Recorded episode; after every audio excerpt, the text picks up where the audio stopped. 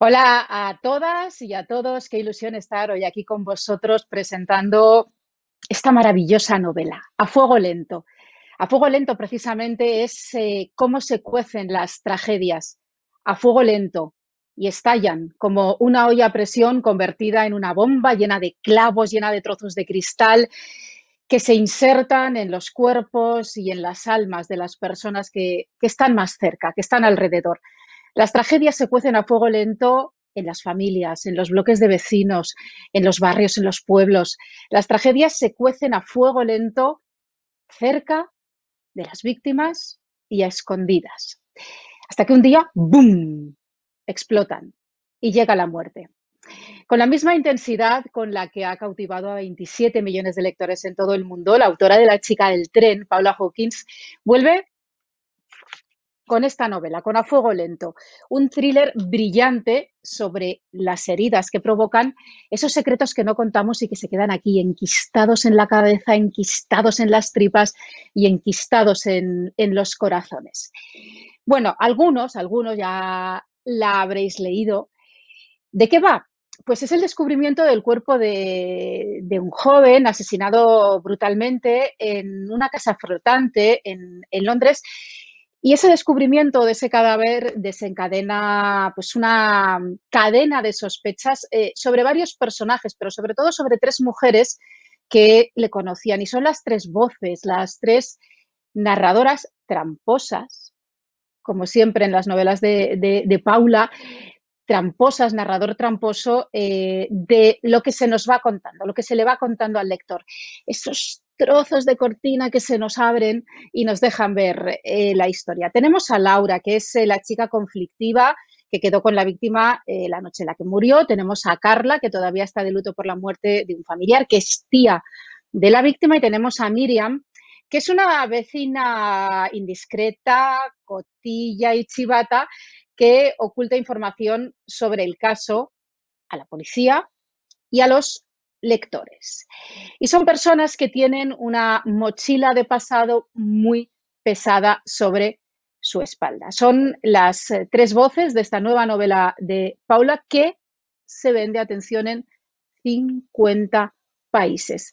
Pero para que nos cuente más, antes de, ver a la autora, que la tenemos ya ahí esperando, Paula, I'm so sorry, just wait a few uh, more minutes.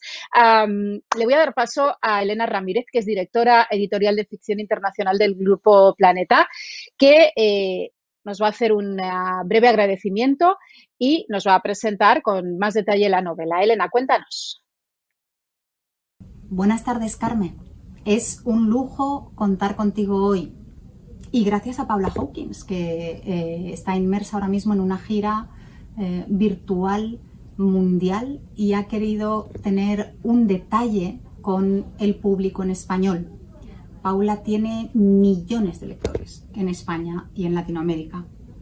En Editorial Planeta estamos muy orgullosos de presentar a Fuego Lento porque se trata eh, sin duda alguna, del lanzamiento más importante del año a nivel mundial, a nivel internacional.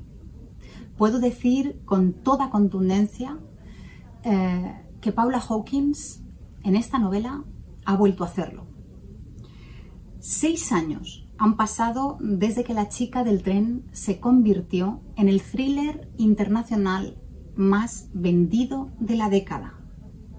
También fue la novela de adultos que más rápido vendió eh, en la historia.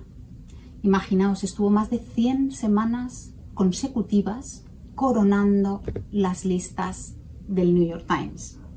Después fue llevada al cine por, en, protagonizada por, uh, en una película protagonizada por Emily Blunt. Cuatro años han transcurrido desde que publicamos Escrito en el agua, y con esta segunda novela, Paula Hawkins pasa directamente a consolidarse como la autora de género negro, la autora internacional de suspense, la autora por excelencia del domestic noir más leída en el mundo. 27 millones de lectores en 50 países. Bien, este es su tercer thriller, y en A Fuego Lento, como os decía, regresa con un caso de asesinato. La novela abre con un caso de asesinato que está protagonizada por tres mujeres que tienen distintas conexiones con esa víctima, pero un rasgo en común, que es además un rasgo que comparten con la Rachel de la chica del tren. Actúan y toman decisiones movidas por una carga emocional que no saben o no pueden gestionar. No os digo más, os dejo ya eh, disfrutando de la presentación de A Fuego Lento con Paula Hawkins y Carmen Chaparro. Bueno, muchas gracias, Elena, por contarnos más cosas sobre esta novela. Yo tuve la suerte de tenerla antes que todos vosotros eh, durante las vacaciones y me la leí en un solo día. Me senté en la tumbona en la playa y no la pude dejar hasta que fue la hora de cenar. Y es una novela adictiva, maravillosa, que engancha y tenemos ya aquí a su autora, Paula. Hello. Nice to meet you. It's so nice to be here. Hola, un placer estar aquí. We can't uh, touch us. We, we cannot be in the same room. No nos podemos tocar, no podemos ni siquiera estar en la misma sala. En fin. Eh, voy a hablar en español para que nos entiendan eh, las lectoras y los lectores que están uh, al otro lado de la pantalla también, como Paula y como yo, siguiendo este evento. Eh, Paula, eh, me gustaría empezar por el principio. Y el principio es eh, la chica del tren. No sé si tú te esperabas el, boom, el éxito que fue. Yo recuerdo ir a casas de, amigos y en todas las casas estaba la chica del tren. Y yo decía, pero ¿esto qué es? Media España con la chica del tren.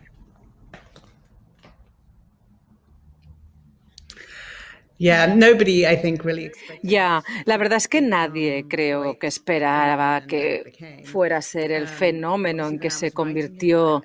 Evidentemente, yo mientras iba escribiendo, pues enseguida me puse muy contenta por haber encontrado esa voz, la voz de Rachel y mi agente muy contenta y la editorial encantados. Y bueno, me di cuenta de que había encontrado la historia que quería contar y que Rachel era el personaje que quería compartir, pero nadie esperaba, me parece a mí, que fuera ese bombazo que fue, fue algo extraordinario. ¿Cómo te iban contando las cifras de ventas, los países que la iban publicando? Eh, ¿Fue abrumador recibir todos esos datos, además tan rápido y tan de repente?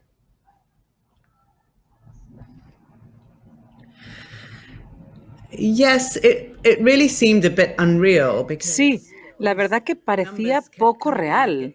Con todas esas cifras que me iban llegando, recibía emails de la editorial en Gran Bretaña, en Estados Unidos, en España, y las cifras es que eran tremendas, tan tremendas que parecía ridículo.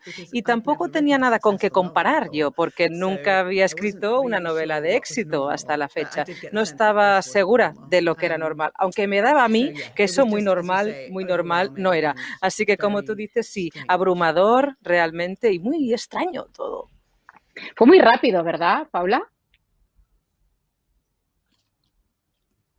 Yes, it went, um, sí, Sí, sí.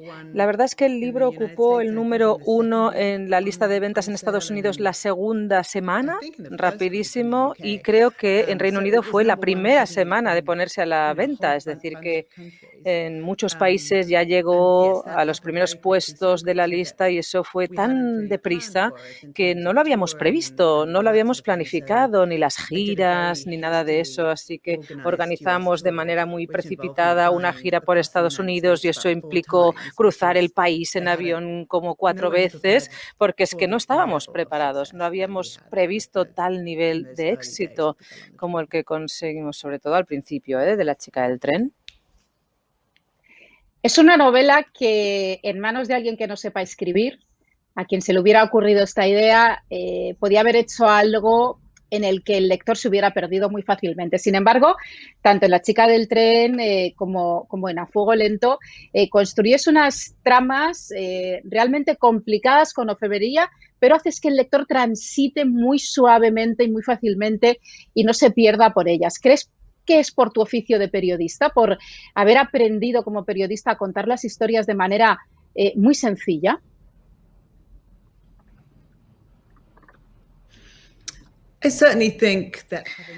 Yo creo realmente que tener ese trasfondo periodístico es importante, contar con esa experiencia. Para un novelista es importante, eh, sabes contar la historia de una manera que emociona al lector, que le atrapa desde el principio. Yo utilizo un lenguaje muy llano, la verdad, muy sencillo, la manera de expresarme. Yo creo que como periodista eres tu propio editor de texto, no no te pasas con los detalles, con los detalles. Los periodistas además tenemos buen oído para el diálogo porque hablamos con gente constantemente y sabemos calibrar los ritmos de los discursos. Así que sí, tiene muchas ventajas, muchas cosas útiles y una de las cosas más útiles es que somos disciplinados los periodistas a la hora de trabajar, porque si no lo eres, pues te pasas del plazo de entrega y eso infunde esa ética de trabajo, esa disciplina, sentarte al escritorio y ponerte a trabajar. Puede sonar aburrido, aburridísimo, pero así es como se escribe una novela, trabajando y trabajando mucho. Y trabajando tanto, eh, has creado un género literario, el domestic noir. ¿Cómo lo defines tú? ¿Qué es el domestic noir? Um, bueno, no creo que lo inventara yo. Mucha gente se mueve en ese terreno. Y yo, cuando pienso en ese término domestic noir, me viene a la mente un thriller psicológico muy de personaje, ambientado no necesariamente en el contexto doméstico, sino en el contexto del día a día, diría yo. No tendemos a escribir sobre espías o asesinos en serie o gente que tiene un trabajo peligroso que les pone en riesgo. No, personas normales y corrientes que en su día a día pues, se encuentran con algo terrible, algo peligroso, algo que les amenaza la vida. Alguien entra en su casa y les amenaza. Y yo creo que hay muchas mujeres que se mueven en ese terreno literario porque la esfera doméstica parece ser donde la mujer está en riesgo si es que va a sufrir violencia la mujer, que tampoco es que pase siempre, pero ocurre muchas veces en el espacio familiar eh, del hogar, a manos normalmente de alguien que conoces y de alguien a quien has amado normalmente. Pues mira, eh, ya que hablas tú de la violencia doméstica, de la violencia que sufren las mujeres, en, en este libro sí que es algo que en partes de la historia eh, tú pones de relieve y tú denuncias. Y yo recuerdo algunas de las grandes novelas negras, algunos de los grandes clásicos de, la novela negra, que sirven precisamente para denunciar injusticias sociales, eh, eh, injusticias laborales, em, clases sociales, a los más desprotegidos, a los más débiles. Y tú en tus novelas también haces algo así, ¿no? Poner ese foco en las personas que sufren y en las personas en las que no nos fijamos tanto. Y en este caso, aparte de otros muchos focos que tú iluminas de la intimidad de las personas, lo haces eh, hacia las mujeres que sufren en su propio hogar. Yes, I mean, I, think um, Sí, la violencia doméstica ha sido un tema al que he regresado en todos los libros, en cierto modo en todos ellos. En La chica del tren también aparecía ¿no? el personaje de Rachel, que sufría principalmente ese control coercitivo. Se trataba en ese caso de un abuso emocional una manipulación pura y dura, que es lo que sufría. Y eso es algo de lo que se habla mucho y se está hablando en los últimos años mucho de estos temas y me interesa. Realmente me interesan esos problemas concretos que sufren las mujeres y esas maneras en que las mujeres están en riesgo, se ven vulnerables y en este libro claramente también lo vemos. Eh, la persona en realidad que acaba muerta o, que empieza, porque así es como empieza el libro, ¿no? Como cadáver es un hombre joven, pero de nuevo repaso historias familiares, las dinámicas familiares, cómo fallan esas dinámicas eh, familiares. Y esos extremos al que, al que puede llegar una persona. Y hay personajes femeninos, femeninos, Miriam, por ejemplo, que había sufrido un acto de violencia terrible en su pasado y a mí me interesa cómo responde la persona, la mujer, cómo intenta y no logra recuperarse de ello y cómo te afecta un acto de violencia, no inmediatamente, no ese mismo día ni al día siguiente, sino al cabo de un tiempo, al cabo de bastantes años, cómo te afecta eso. Las grandes tragedias, este libro se llama Fuego Lento, las grandes tragedias familiares, eh, en un eh, bloque de vecinos, en, los pequeños pueblos, en los barrios, siempre se cuecen así, ¿no? A fuego lento, se van quedando encalladas aquí en la boca del estómago y van pudriendo a la persona hasta que esa persona estalla y acaba pues cometiendo una barbaridad, acaba cometiendo un crimen. Y de esos pequeños em, crímenes o de esos actos que salen de, del interior de las personas, eh, tú hablabas ¿no? de las mujeres que escriben novela negra, de ese domestic noir.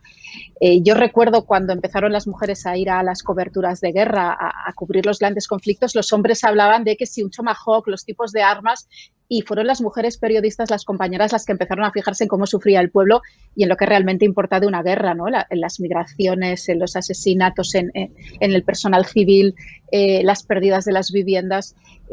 ¿Tú crees que tu mirada sobre las tragedias a fuego lento, cómo se cuecen, que es algo que has hecho en todos tus libros, eh, es una mirada que quizá un hombre vería de otra manera o que quizá las mujeres escritoras eh, captan o perciben eh, de una forma especial?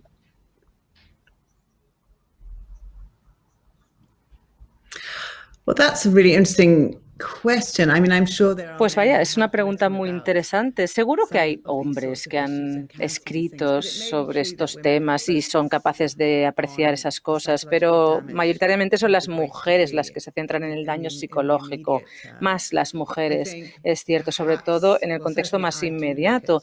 Y quizá yo por lo menos lo veo así, porque a mí me interesa el espectro más amplio del, del, daño, ¿no? lo que conlleva un acto de violencia. No me interesa tanto ese propio hecho concreto, la violencia, la parte física de la violencia.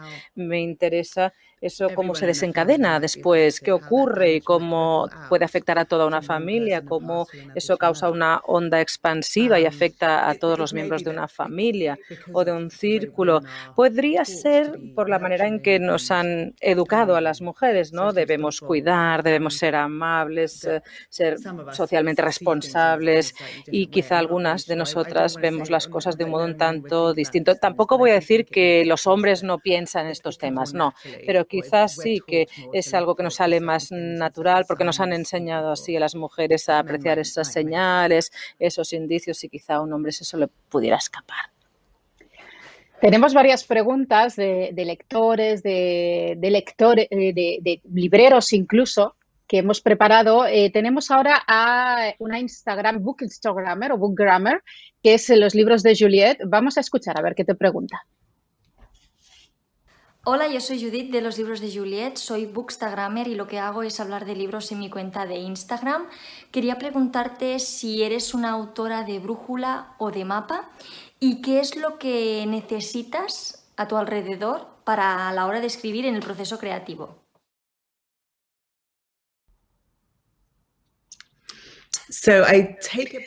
Imagino que con eso de brújula significa alguien que busca una dirección, ¿no? Y no necesita tanto un mapa con un detalle, sino seguir un poco una dirección, no tanto un marco planificado.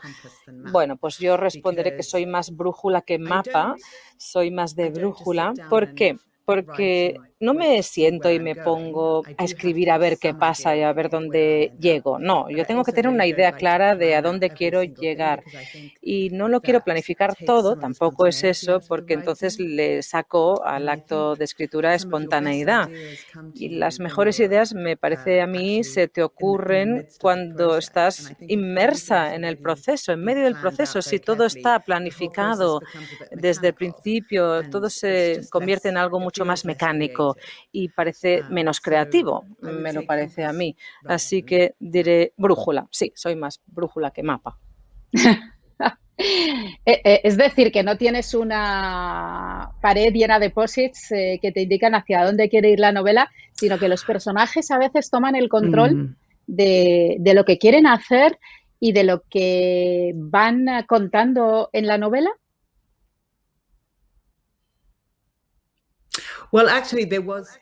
Bueno, um, en este caso sí que tenía aquí detrás en la pared tarjetitas colgadas, un poco desplegable con los capítulos, etcétera. Pero eso era más para mí, ¿eh? para poder recordar a ver qué había hecho cada cual y para dónde iba, porque um, cambio bastante las cosas de sitio.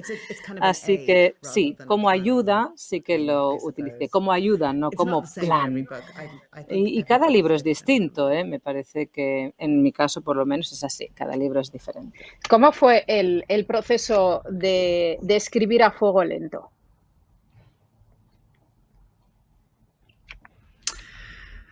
Well, um, so I started, a ver, a ver, yo empecé pues como siempre hago con un personaje Tenía ya el personaje, el personaje de Laura,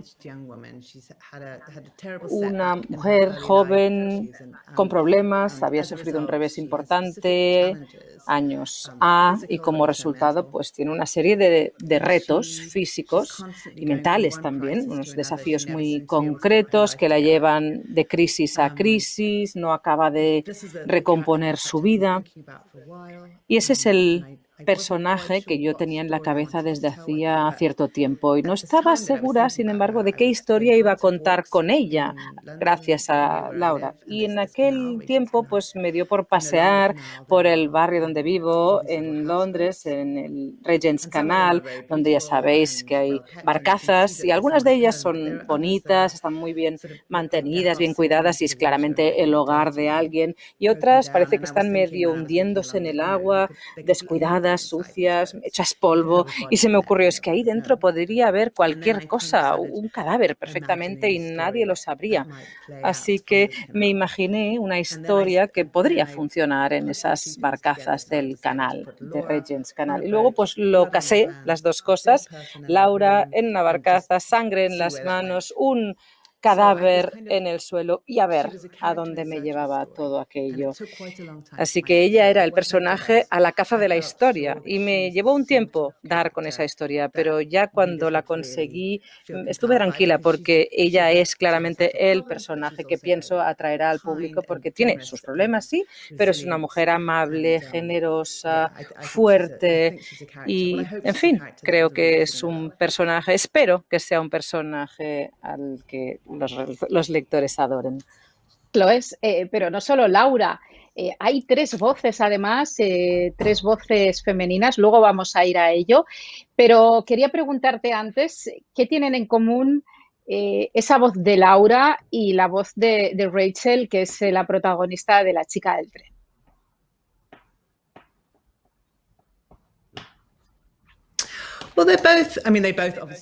Bueno, las dos tienen grandes problemas. Um, Rachel con su alcoholismo y la pérdida de memoria que conlleva, el problema de la bebida, y Laura con un problema muy distinto, el de la desinhibición como resultado de una lesión cerebral, con lo cual se comporta de maneras que son problemáticas, digamos, ¿no? Pierde los papeles, no sigue la norma social, a veces pues pues puede parecer grosera porque dice lo que le pasa por la cabeza, lo primero que se le ocurre, puede ser excesivamente coqueta, así que hace cosas que para muchas personas podrían resultar escandalosas y también tiene otros problemas quizá un tanto menores, por ejemplo, una mala memoria a corto plazo, poca concentración, muchas, muchas cosas que le suponen un reto en su vida. Y en ese sentido creo que ambas, ella y Rachel, se parecen. Y se parecen también porque son las dos muy vulnerables.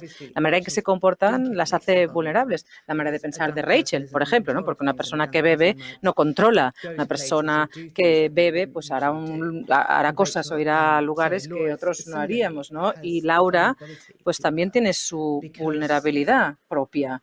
¿Por qué? Porque alguien que se cruce con ella por la calle no va a entender así a primera vista por qué se comporta así. Sin contexto no es posible entender por qué hace lo que hace. Así que ambas tienen esos daños y esa vulnerabilidad, pero también comparten la fuerza y eso no es tan obvio en el caso de Rachel al principio, en La chica del tren, pero al final de la novela ya se va viendo claro. Laura sí. Laura es dura, ha aprendido a cuidar de sí misma, lucha, ha tomado decisiones pésimas en su vida, pero es, es dura, es resistente. Y la diferencia creo es que Laura es más optimista que Rachel. Rachel es bastante más deprimente, ¿no?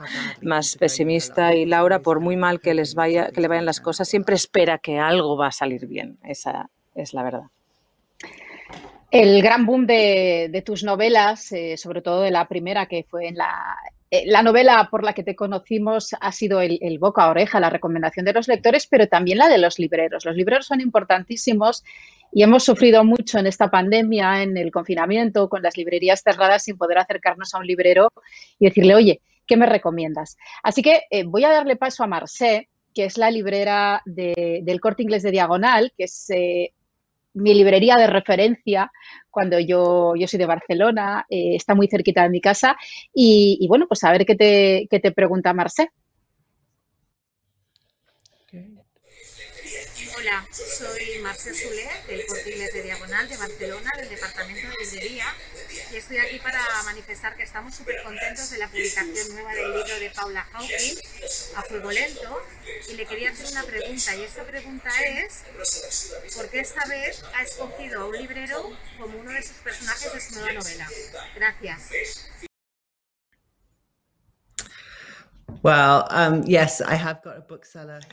Es verdad, aparece en este libro una librera que es Miriam.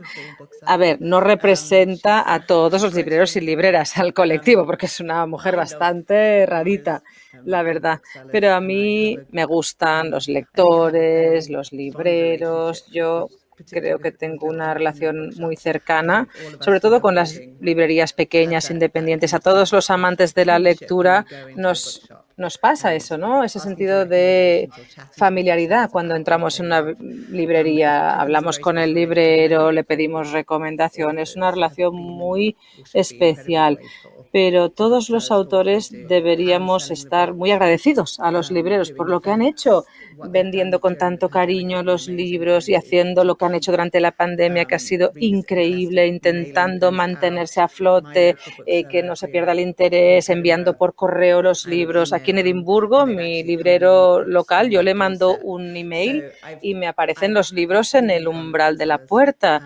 A mí, bueno, soy fan, soy fan de los libreros, de las libreras y nos han hecho un gran servicio y espero que todos volvamos a, llenar las librerías en cuanto abran de nuevo porque nos necesitan, nos necesitan más que nunca. Y lo necesitamos nosotros, los, los, lectores, porque aparte de los peluqueros con los que nos confesamos, nadie conoce mejor nuestras mentes más y la parte más oscura de nuestras mentes que nuestros libreros, que saben lo que nos gusta de verdad y que nos van a recomendar siempre eh, ese libro que nos va a llegar al corazón. Eh, Pablo, cuando tú estás escribiendo, cuando estás en la de, de escritura, ¿lees algo? Eh, para desconectar, para descansar, para salir de tu novela.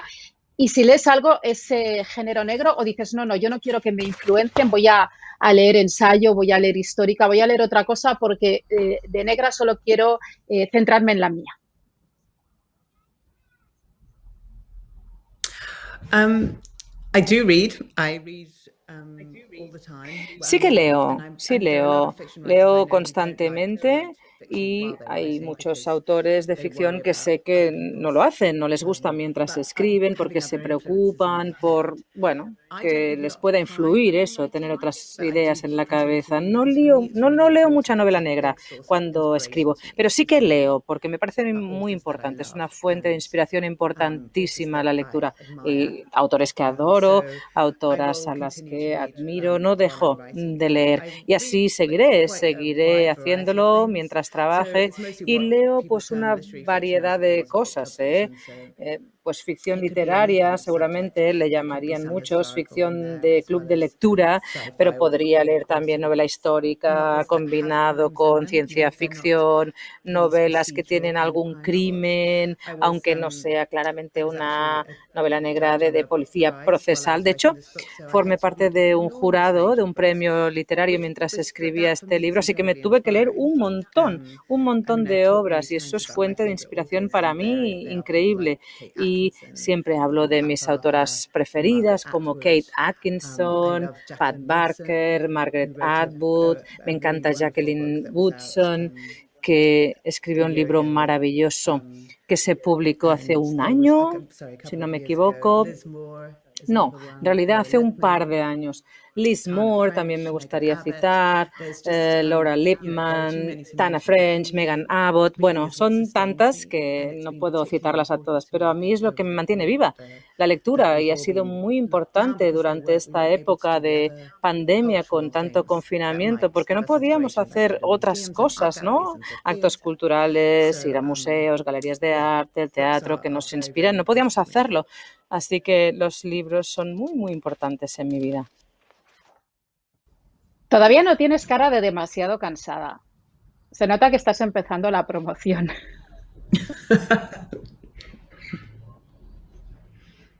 Yeah.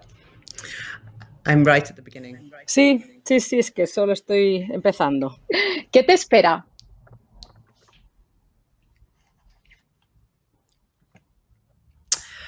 Uh, in terms of the bueno, si te refieres a gira, pues habrá más entrevistas y charlas con lectores y ese tipo de acontecimientos, pero luego tendré que ponerme a escribir de nuevo. Y tengo alguna idea que me baila por la cabeza, un par de personajes ahí dándole vueltas, pero bueno, bueno, mm, a ver, que estoy todavía muy, muy al comienzo, lo estoy pensando, no me he puesto a escribir, todavía no he escrito nada, pero espero que en otoño pueda ponerme de nuevo ya manos a la obra, porque además de leer, lo que estimula a nivel de creatividad es escribir, es efectivamente sentarse y ponerte a plasmar palabras sobre la página. Yo siempre digo que los escritores tenemos una especie de, de parte del cerebro aquí que funciona siempre al ralentí y está todo el rato pensando y observando y aunque estemos haciendo otro trabajo, eh, está fabricando personajes y fabricando historias. Eso te pasa a ti incluso ahora, por ejemplo, me decías, ¿no? Que ya tienes un par de personajes en una gira de promoción que no creo que te lleve a 50 países del mundo, pero en la que vas a publicar o, o has publicado ya Fuego Lento en 50 países.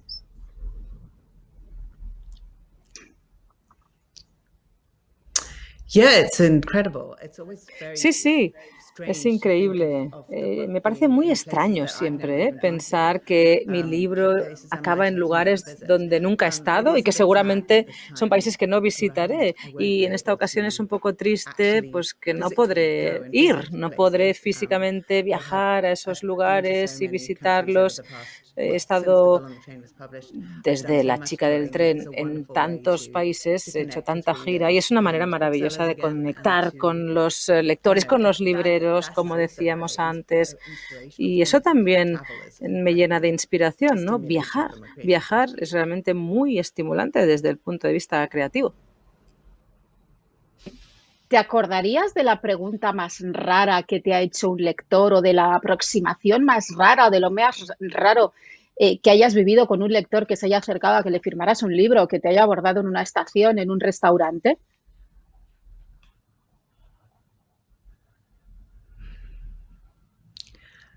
Oh, I mean, you Ay, pues, a ver, siempre me hacen alguna pregunta un tanto extraña, pero no me acuerdo.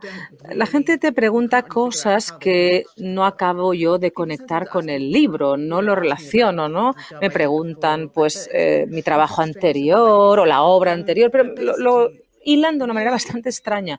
En fin, yo diría que las personas que van a estos actos culturales son amables, abiertos, generosos, están contentos de estar ahí escuchándote y es increíble pues ir a otro país, viajar al extranjero y ver que tanta gente ha conectado con tu libro. Yo me acuerdo de la gira que hice por América Latina en el año 2017, Brasil, Argentina, Colombia, y México. Y es que había tantísima gente esperando para verme y gente muy joven además. Me pareció maravilloso. Fue muy, muy gratificante. Es que realmente compensa mucho esa experiencia y la gente tan amable, tan contenta, tan entusiasta. Una pasada. Ahora que me cuentas esto, ¿no crees que es maravilloso y casi un milagro que en estos tiempos de las pantallas, tú hablas de gente joven, de, lectores muy jóvenes, aquí en España ha ocurrido igual también, ¿no? Eh, bueno, aparte de la gente mayor como yo, que ya tiene 48 años, pero lectores muy jóvenes, gente que está todo el día enganchada a TikTok, a Instagram y, de repente dejan la pantalla, cogen un libro y además quieren desvirtualizarte, quieren conocerte, quieren que, que, les firmes. Y eso casi es un milagro en los tiempos que corren. Y tú has conseguido ese tipo de milagro.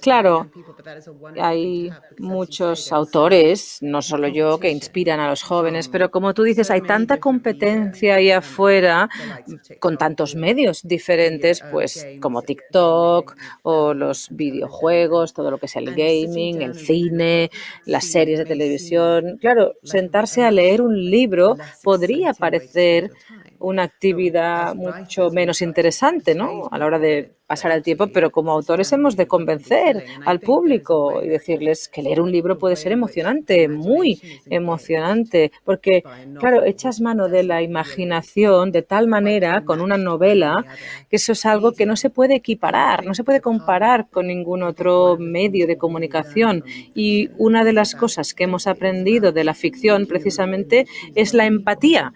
Se trata de ponerse en la piel de otra persona y ver cómo es la vida de esa otra persona y ponerse dentro de la cabeza de esa persona, ni alguien a quien admiramos, ni necesariamente vamos a aspirar a ser como esa, como esa persona, pero entenderemos así, metiéndonos en la cabeza de esa persona, qué les ha llevado a ese punto. Es lo que más me interesa a mí cuando trabajo mis personajes, Laura, Carla, Miriam, cómo han llegado ahí, qué narices les ha pasado para que hayan llegado a ese punto. Eso es la gracia de la ficción y eso es algo en lo que nos podemos sumergir como lector y eso con otros medios de comunicación no funciona igual.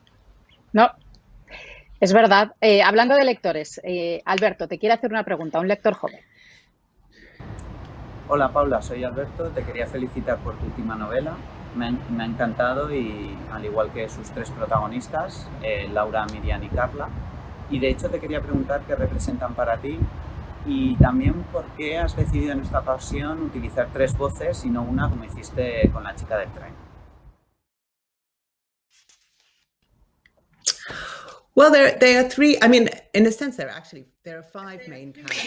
En realidad hay cinco personajes principales en este libro. Yo me he centrado en las tres mujeres, Carla, Laura y Miriam, pero por ejemplo hay otro personaje del que no hemos hablado, Irene, y me parece que habría que citarla porque es una de mis favoritas, una mujer bastante mayor, ávida lectora y yo creo que en cierto modo ella es la que guía al lector por esta novela. Pero como preguntabas por las demás, pues Laura, mm, ya he hablado de ella, es joven, veintipocos, con todos esos problemas en su vida.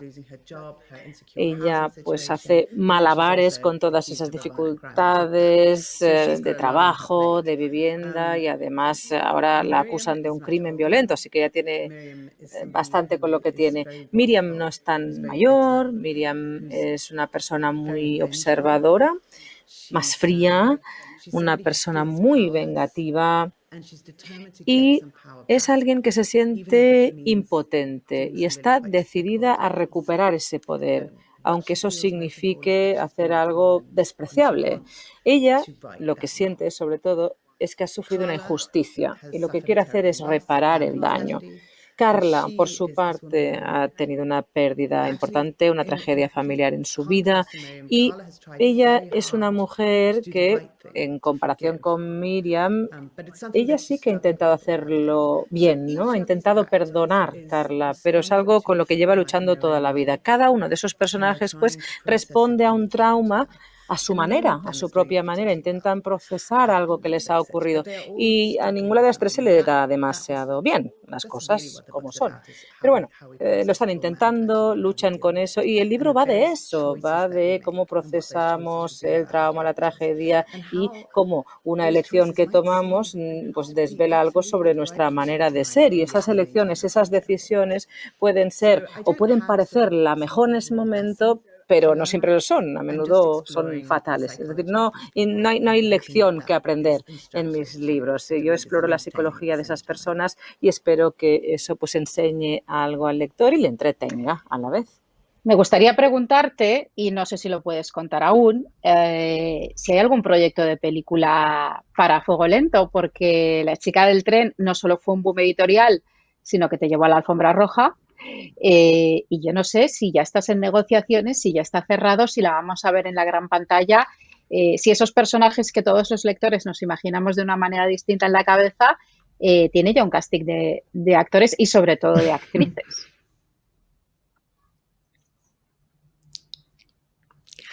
Um, no hay nada definitivo por el momento. Es decir, se está hablando. A ver, ¿cómo lo digo? Mi gente está hablando con otra gente, porque yo tengo a mi agente que se encarga de eso, así que espero sí que llegue a la pantalla en un momento u otro, porque a mí me parece que se podría convertir en una fantástica película o una miniserie para televisión, porque como ya he dicho, hay muchos personajes, pues es bastante retorcido, hay giros y me parece que funcionaría bien para tele. No he pensado en el reparto, ¿eh? En mi cabeza no lo suelo hacer. Además es que es difícil de hacer y de todos modos me parece mala idea para el novelista imaginarse quién podría ser quién en la pantalla, porque si luego escogen a otro actor o a otra actriz, luego todos los periodistas te preguntan, ay, qué decepción para ti, ¿no? No, tampoco es eso, así que no se dice y punto. Just keep that. I mean, I, have a sort of idea in my head about... Está hablando yo me lo guardo. O sea, sí que tengo ideas, ¿eh? Tengo ideas, pero no se lo voy a decir a nadie. Bueno, escríbelo en un sobre, lo cierras y luego cuando se haga el casting de la película. nos lo enseñas. Así que nos quedamos con tu gente, está hablando con una gente que habla con gente y que quizá pues esto se lleve a cabo no en el cine o no o quizá no en el cine, sino en, una miniserie en alguna plataforma. Sería fantástico, aunque son personajes eh, complicados, eh, complicados. Y estoy contigo, mi personaje favorito es la anciana. Es un personaje fabuloso que, me ha encantado. Ah, y hablábamos de cine y de actores y de actrices. Eh, aquí en España, Ángela Cremonte es una actriz que ha querido hacer una lectura dramatizada de, una parte de la novela. ¿Te apetece escucharla? Fantastic, thank you. Fantástico, gracias. Eso fue lo que Miriam le contó a Barker cuando más tarde él le preguntó qué la había impulsado a mirar. El detective inspector estaba sentado frente a ella. Las rodillas de ambos casi se tocaban y tenía los hombros encorvados y la espalda inclinada. Una barcaza no es un lugar muy cómodo para un hombre alto y él era muy alto. Tenía además la cabeza como una bola de billar y una expresión de molestia en el rostro, como si ese día hubiera planeado hacer cualquier otra cosa como algo divertido, llevar a los niños al parque y ahora, en cambio, se encontrara ahí con ella y no le hiciera la menor gracia. ¿Ha tocado algo? preguntó él. ¿Lo había hecho? ¿Había tocado algo? Miriam cerró los ojos. Se visualizó a sí misma llamando con unos golpecitos a la ventana de la barcaza azul y blanca y luego esperando una respuesta, una voz o el sonido de una cortina descorriéndose. Al no obtenerla, se había inclinado para intentar ver el interior, pero se lo impidieron la cortina y lo que parecía una década entera de suciedad del río y la ciudad. Había vuelto a dar unos golpecitos y luego, tras aguardar un momento, había subido a la cubierta de popa y había exclamado ¿Hola? ¿Hay alguien en casa? Se vio a sí misma empujando la puerta con mucho cuidado. Al hacerlo, había percibido un tufillo a algo, una suerte de fluvio metálico y carnoso que le había dado hambre. Hola. Tras abrir la puerta del todo, había descendido los dos escalones que conducían al interior de la barcaza y, al reparar finalmente en la escena, se había callado de golpe mientras pronunciaba su último hola. El chico, no, no era un chico, sino un hombre joven, estaba tumbado en el suelo, rodeado de sangre y con un amplio corte en forma de sonrisa en la garganta. Se vio a sí misma avanzando con paso tambaleante y una mano en la boca, inclinándose hacia adelante durante un largo y mareante momento y extendiendo una mano para apoyarse en la encimera. ¡Ay, Dios mío! He tocado el mostrador, le explicó al detective. Sí, creo que me he apoyado en, en esa encimera de ahí, la que queda a la izquierda cuando entras en la barcaza. He visto el cadáver y he pensado, no, no, no, no, no, no he pensado, he sentido, he sentido náuseas. Se sonrojó. No he vomitado. No, he vomitado en ese momento. O sea, he vomitado, pero lo he hecho fuera. Perdón, es que estoy un poco. No se preocupe por eso. Barker la tranquilizó, sosteniéndole la mirada. No tiene de qué preocuparse. ¿Qué ha hecho entonces? Ha visto el cadáver. Se ha apoyado en la encimera y... Madre mía, ¿qué te ha parecido? Amazing. Increíble.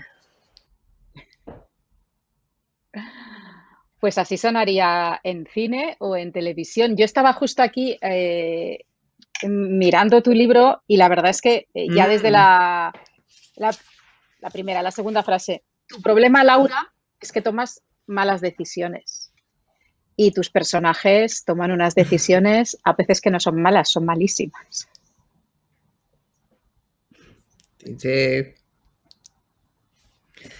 They do. Es verdad.